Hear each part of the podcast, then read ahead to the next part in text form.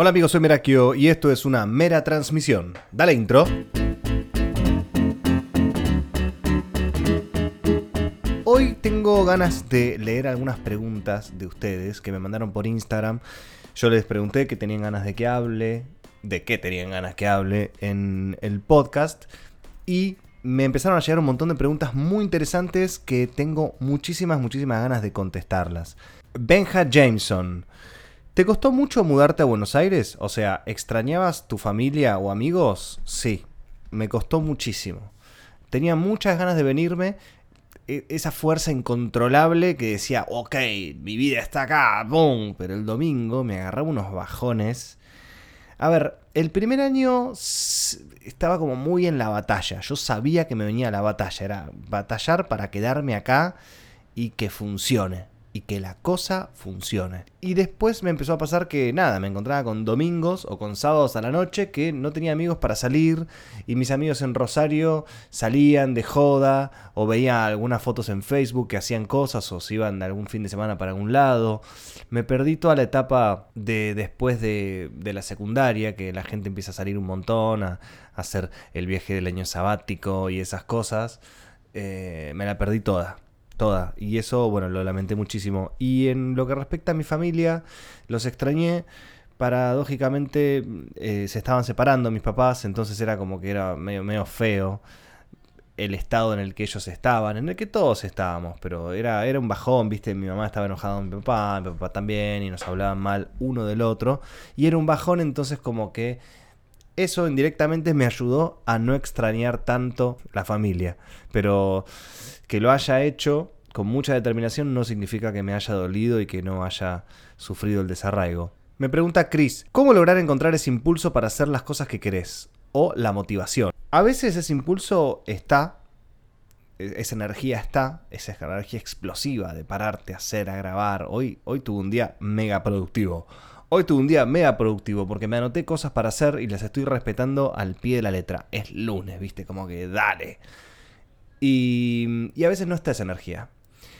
Y tenés que forzarte a tenerla. Empezar a hacer las cosas sin ganas porque ahí es cuando la inspiración te va a agarrar trabajando. No siempre vas a tener la energía, no siempre vas a tener las ganas, por eso se llama trabajo, porque hay que esforzarse para hacer las cosas. Esfuerzo significa esforzar. Hay que forzar una situación para poder entrar en ese estado, ese estado creativo de hacer y, y seguir para adelante. Me pregunta Facu, ¿qué haces cuando estás estresado, sin ganas de nada? ¿Qué te motiva? Mira, a mí me pasa bastante. Yo lo que trato de hacer es, cuando estoy estresado, muy estresado, onda que me peleo con todo el mundo, salgo, salgo a correr. O salgo a hacer un poquitito de ejercicio, ¿viste? O salgo a caminar, o salgo a andar en bici, ¿viste? Ah, una de esas. El cuerpo te ayuda un montón. O sea, toda la cuestión del cuerpo de, salir a, sacarte esa energía horrible que tenés eh, suma muchísimo. También escuchar música. Escuchar buena música te hace, te hace muy bien. Pregunta Ceci. Hace tres meses que no tengo trabajo, no tengo para poner un negocio, ¿qué puedo hacer? Qué bajón, Ceci, qué bajón, la verdad, estar sin trabajo. A mí me, pone muy mal, es, es una pena que, que muchas personas estén en esa misma situación. Mira, que digas que no tenés para ponerte un negocio, eh, está bueno que lo nombres porque hoy en día no necesitas ponerte un negocio. Hoy con las redes puedes tener negocios virtuales de, de, lo que vos sabés hacer. Incluso si no tenés stock, incluso si no tenés cantidad de clientes, incluso si solamente sos vos queriendo hacer algo.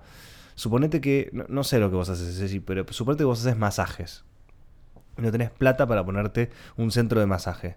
Nada, te abrís un Instagram, porque para eso están las redes, te abrís un Instagram que sean masajes y empezás a subir contenido de lo que vos haces. Le tenés que decir al mundo qué es lo que vos querés hacer. Y ya.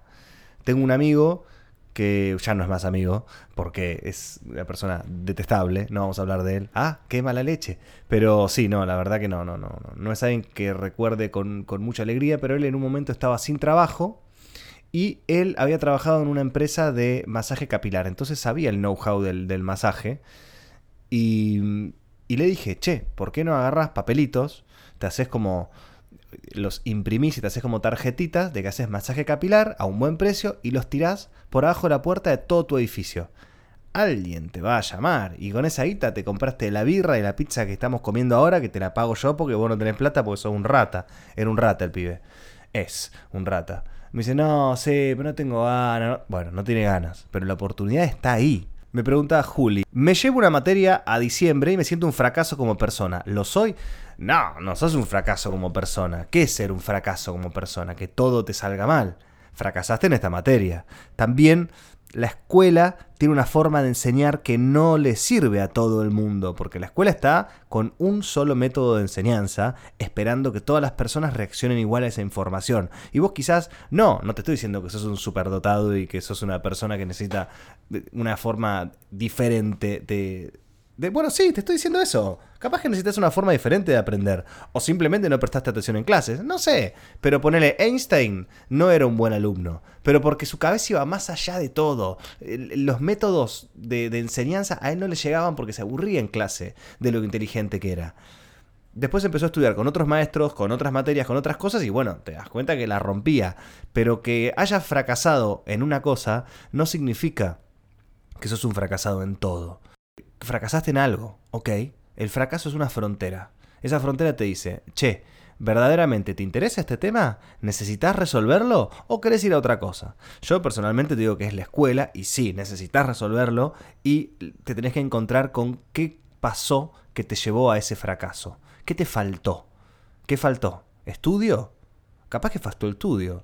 Faltó estudio y, nada, y práctica. Y te pones a hacerlo y, y ya está. Pero es muy frustrante llevarse una materia, claro que sí, pero es normal. La cosa es, fíjate qué puedes revertir de esto y te la llevaste y ya está, te la llevaste. Putea un día y después ponete a trabajar para que no te pase más. Y ahí tenés el aprendizaje. Pero sin este fracaso, nunca lo hubieses tenido ese aprendizaje. ¿Te irías a vivir afuera? ¿A qué ciudad y por qué? Me iría a vivir, me pregunta Andy. Me iría a vivir a Europa, a España. Eh, me iría porque siento que necesito vivir en un lugar donde voy al supermercado y el pan me sale lo mismo hace 10 años que ahora. La inflación no la soporto más. Es como que no la aguanto más. Sí, trabajo, sí, eh, me va bien, pero cada vez hago más cosas para estar igual. Y eso es algo que me pasa a mí, nos pasa a todos los argentinos del mundo, salvo a los mega recontra millonarios que, que ellos siempre van a estar bien. Ah, tira bomba. Pero bueno, no sé si me iría también porque no es lo mismo irse solo que con una familia. Y acá, si bien estamos como estamos, tenemos, bueno, nuestra familia que nos ayuda con Toto, tenemos la escuela, tenemos la niñera, y allá los tres solo con Toto, sería como pedirle muchísimo a nuestra pareja que, bueno, es, un matrimonio que estamos eh, trabajando día a día para estar mejor, pero es, es muy intenso vivir con un nene, con un niño. Ponce Flavia me pregunta, ¿alguna vez dijiste dejo todo y te quedaste tipo haciendo nada?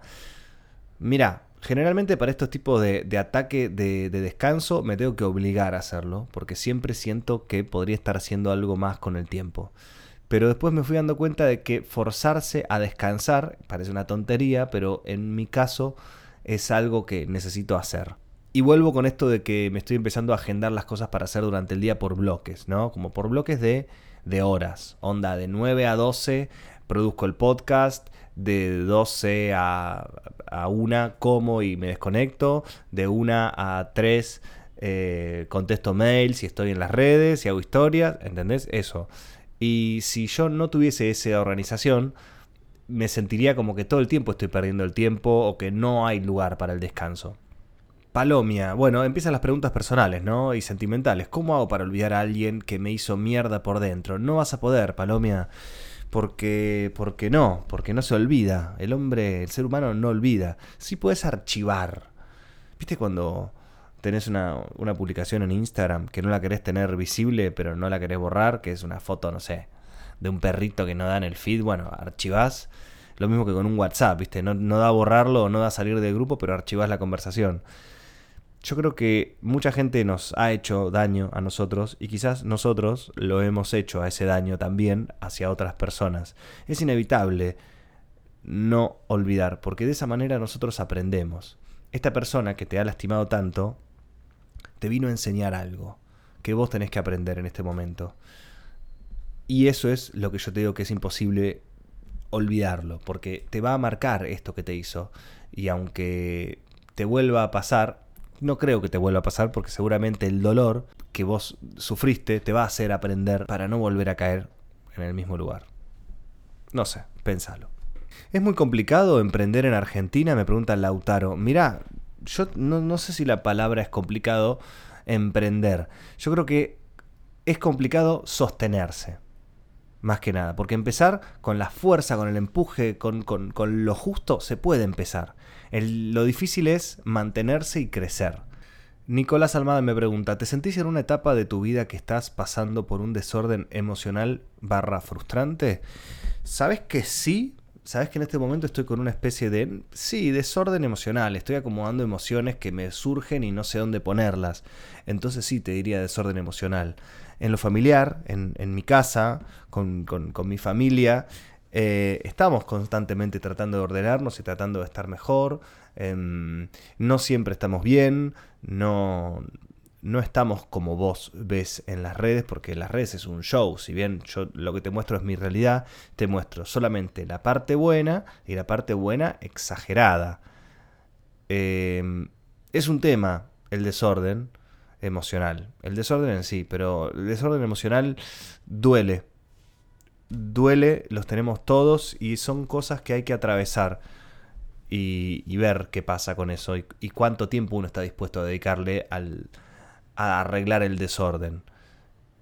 Eso es lo que siento. ¿Tenés algún otro ingreso además de YouTube? Saludos, abrazo. Mateo me pregunta. Mira, Mateo, yo tengo el ingreso de YouTube, tengo el ingreso de las publicidades que hago en Instagram, que muchos me dicen chivo, chivo, chivo, pero bueno, de eso vivimos y por eso puedo hacer algo que a la gente le divierte. Y tengo las clases de teatro de mi escuela, que es Teatro Creativo. Lo pueden seguir en Instagram, eh, arroba teatro-creativo. Y con eso estoy. Y mi plan es eh, solamente cumplir con todas las necesidades con YouTube. Esa es mi meta. El día que pueda vivir solo de YouTube y que lo otro sea bueno, un accesorio o ahorro, sería genial. Pero ese es un, lindo plan. ¿Crees que YouTube va a desaparecer en algún momento? Pregunta la misma persona, mira vos. No, no creo que desaparezca. Creo que quizás con el tiempo van a aparecer cosas más interesantes. Pero no, no creo que aparezca. Va a ser como una enciclopedia muy grande. Me pregunta Guadalupe, ¿cómo llevas tus preocupaciones y no demostrarlas a la gente? Las preocupaciones y no demostrarlas, qué raro que suena eso, ¿no? Yo, eh, cuando estoy preocupado, estoy preocupado. Si bien... Mira, yo te pongo el ejemplo como cuando yo antes daba clase. Cuando voy a dar clases, yo nada, tengo que estar bien, en eje, arriba, eh, dispuesto a, a transformar a las personas. Obviamente que a veces me ha tocado dar clases preocupado o con cosas internas que me pasaban que tenía que poner en algún lugar para seguir adelante, porque eso se llama ser profesional. Eso se llama ser profesional. Yo entiendo que a veces te puede pasar que... Eh, a ver, yo tenía una community manager que la, terminé despidiendo porque me dice un día, no, hoy estuve bajón, no, no tuve ganas de subir nada. Y flaca, pero todo bien, pero, pero yo, te, yo si estoy bajón o si estoy arriba, te pago igual. Eh, entonces había algo de eso que, que, puedo entenderlo en una persona que es quizá inmadura o, de una edad X, pero, pero siempre te va a pasar que, tenés preocupaciones y no las mostrás porque no hace falta mostrarlas. En, el, mi, Instagram no se llama eh, Vean las preocupaciones de Merakio. Yo tengo un montón de cosas internas que me pasan más allá de, de las cosas lindas que muestro o hago. Pero, pero a veces, nada, no, no es necesario contar todo lo otro a veces sí tengo ganas de, contar alguna preocupación o algo que me tiene, pero, pero no es que tampoco las oculto, digamos. A la persona que a mí me interesa contar, las cuento. Dentro de mi show, de mi reality show, de alguna manera, por si querés decirlo como sea, eh, yo elijo lo que muestro. Y mostrar mis preocupaciones, bueno, yo elijo cuáles, cuáles muestro. Me pregunta Angry Merville, qué nombres raros. Angie. ¿Cómo te sentís al saber que inspirás a mucha gente? Me pone muy contento, me pone muy contento. A veces eh, mucha gente me escribe, me dice, ay, quiero hacer algo con vos, me, motivaste a arrancar. Y son tantos los que me escriben diciendo eso que digo, uy, no me va a dar el canal para hacer cosas con tanta gente que tiene ganas de hacer cosas lindas. Me pone muy contento. me pone muy contento y si bien siento que motiva a mucha gente a arrancar, me encantaría saber cuánta gente continúa después de eso. A mí la gente que me dice, me escribe, me dice, che, arranqué mi, canal ayer, hacemos un video, le digo, no, hace un video por semana durante un año y ahí te prometo que hacemos algo juntos. Eh, pasa eso, algunos se enojan y otros los motiva a seguir adelante. Nacho me pregunta, ¿por qué nos da miedo a ser como realmente somos? Qué buena pregunta. ¿Nos da miedo? La verdad que sí, nos da miedo. Es muy difícil ser quien uno quiere ser. Quien uno es también ya en realidad. Quien uno quiere ser es, es algo que tiene que ver un poco más con los objetivos y tal. Pero ser lo que uno es abiertamente es muy difícil. Hace unos días, eh, o un poquito más quizás, fue la marcha del orgullo gay que por suerte tenemos esto tan incorporado, pero antes, si vos eras gay, lo tenías que ocultar, porque estaba recontra mal visto, todavía obviamente en una, en una sección de la, de, la población está mal visto, pero, pero antes era terrible, gente se casaba por las apariencias, tenía hijos por las apariencias, pero sufría, vivía muy mal. Hay que ser muy valiente para ser uno mismo. Y mucho de lo que a nosotros nos frena de hacer eso es la mirada del otro. Sí, obviamente, si estás escuchando esto y vas a la secundaria, eh, hay mucho bullying, que el bullying es mucha envidia y mucho odio del otro lado. Generalmente cuando, cuando alguien te, te bardea, es porque está viendo una parte tuya que le refleja una parte de él o ella y no le gusta. ¿Entendés? Cuando vos tenés eh, mucho miedo de ser quien sos, y ves que una persona sí se está animando a hacerlo, te genera sensaciones oscuras que las transmitís en, palabras. Ah, qué tarado que sos, mirá, ay, ¿cómo vas a subir una foto haciéndote la linda en Instagram? Sos una tarada. Escuché mucho de eso, incluso de gente que admiro y quiero, de amigos. Y le digo, no, no, deja que haga lo que quiera, que haga lo que quiera, vos qué haces. Generalmente la gente que bardea es gente que no se anima a ser quien es. Entonces vos, ¿Sos de los que se animan a ser ustedes mismos o sos de los que bardean? Y si bardeas, ¿por qué bardeas? ¿Qué pasa? ¿Qué pasa con eso? Estaría bueno que, que todos se animen a, a seguir su sueño. A ver, parece una frase recontra Disney, pero es lo más sano para todos. Y ahí te vas a dar cuenta quién es verdaderamente tu amigo, quién te quiere, quién te banca, quién no. Pero el, la, la verdadera cárcel que no te deja ser uno, vos mismo, sos vos. Sos vos el que no te dice, dale, animate. Sos vos el que no te permite ponerte la ropa que querés. Sos vos el que no te permite hacer un video y subirlo. Sos vos el que no te permite anotarte en tal materia. Sos vos el que no te permitís salir a correr porque si uy, no, qué fiaca, que voy a salir a correr todo gordo acá con este short. Sos vos el que no te permite hacer muchas cosas. Vos sos el que tiene la llave de tu propia jaula. Me pregunta Bruno, ¿cómo podemos encontrar nuestro tiempo entre tantas cosas que hacemos?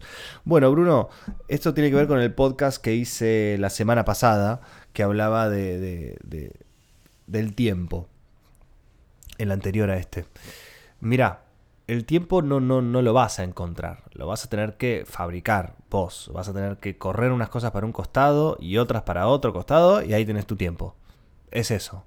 Nunca vas a tener tiempo, nunca va a ser el momento ideal, nunca va a ser la situación perfecta. Tenés que acomodar las cosas, es como un cajón. Si vos tenés tres cajones y tenés todos los tres cajones, bueno, tenés una bolsa y mete todo ahí. Pero si vos tenés en un cajón las hojas, en otro cajón las viromes azules y en otro cajón las fibras rojas, vas a ser mucho más preciso a la hora de abrir el cajón, sacar la hoja, la virome y la fibra. Con esto te quiero decir que si vos decís que no tenés tiempo, fíjate si puedes acomodarlo. Fíjate si puedes priorizar. Primero lo primero. Ponete un tiempo y un horario, un bloque de horario para lo más importante que tengas que hacer en el día. De 9 a 12 haces esto. De 12 a 1 almorzás. De 2 a 6 haces esto otro. Ay, pero me tengo que poner horarios. Qué cosa, qué fiaca. Y bueno, amigo, ¿vos querés ordenar tu tiempo? ¿Cómo pensás que se ordena el tiempo? ¿Que un día te vas a levantar y vas a tener todo servido? No existe.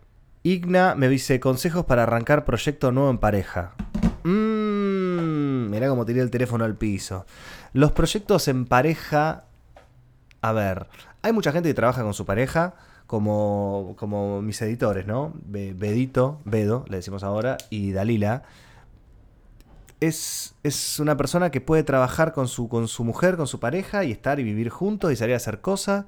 Y tienen su canal y hacen esto y hacen lo otro y están en la mejor del mundo. Yo la verdad que a mí me cuesta si tengo que tener un, proyecto. Me ha pasado con una ex que dábamos clases juntos, vivíamos juntos y hacíamos todo juntos. Y si hubiese sido por ella, hubiésemos hecho más cosas juntos todavía. Y nos mató eso, hartarnos.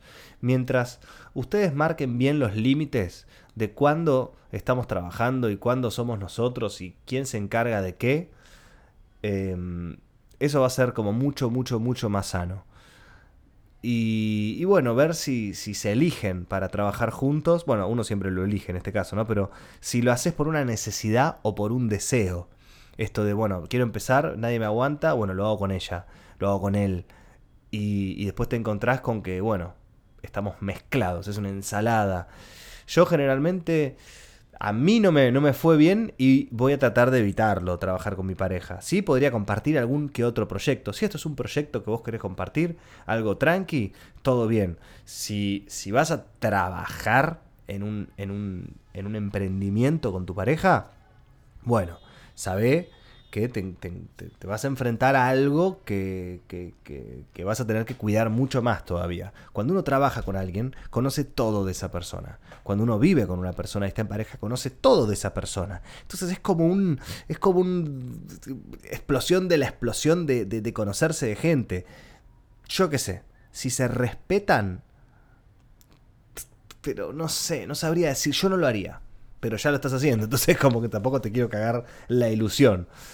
Si ya estás trabajando con tu pareja, nada, límites claros. Hasta acá es tu territorio, hasta acá es mi territorio. El trabajo es algo que compartimos, no es algo que somos. Cada uno es un individuo particular y se comparte una relación y se comparte una pareja. No es todos, todos, todos. Mi primera psicóloga me decía juntos, pero no mezclados te traje una frase de hace 8 años atrás. Amigos, espero que esto le haya servido a alguno de ustedes. Es una prueba que estamos haciendo lo de las preguntas. No lo vamos a hacer siempre, lo vamos a hacer muy cada tanto para mostrarle esta interacción con ustedes. Me interesa saber qué piensan, me interesa saber qué es lo que quieren saber. En redes soy arroba Merakio, en Instagram también. En, redes, en Instagram. En Instagram sí, soy arroba Merakio y en YouTube también. Y encontrarme también en Facebook como yo soy Merakio. Y yo a vos te veo en la próxima Mera Transmisión, porque Merakio te ama.